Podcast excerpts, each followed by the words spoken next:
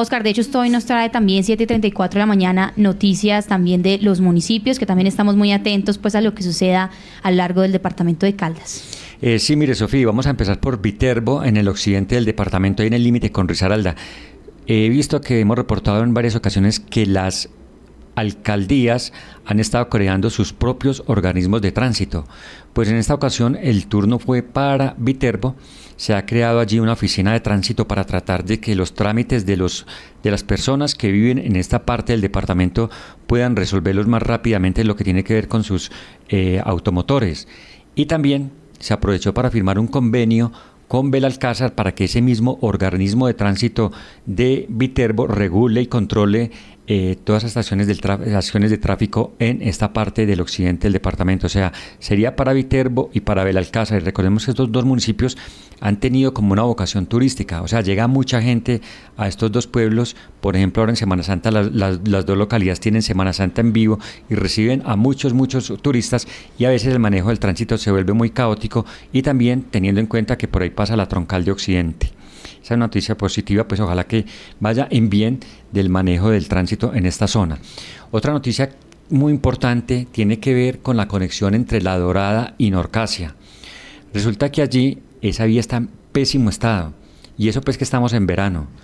Se la imaginan en invierno, en invierno como he dicho aquí es una pista de esas de, de motocross o de, bueno, de los motos, de estos deportes. Imagínense que allá se utiliza sobre todo un asfalto natural que se llama mapia.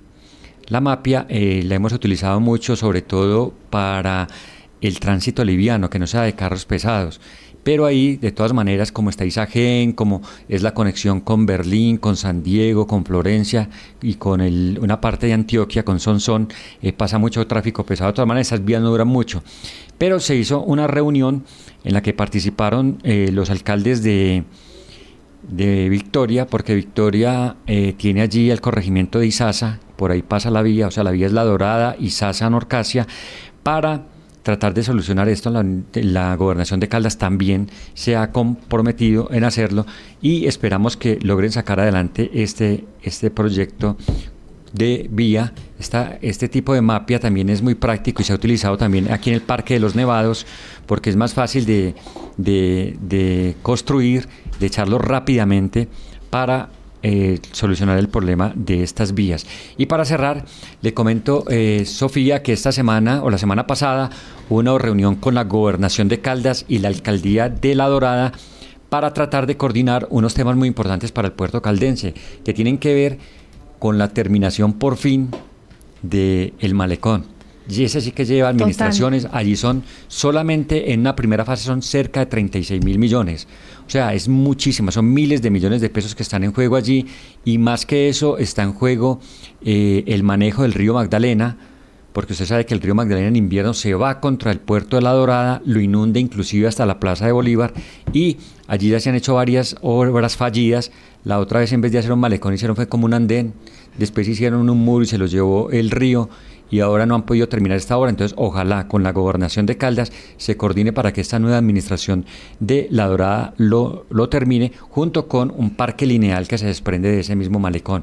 Hay una coordinación, también se está hablando y se, han, tenido algunos avances en el prometido mejor hospital San Félix de La Dorada. Hay 150 mil millones ahora para invertirle a ese proyecto.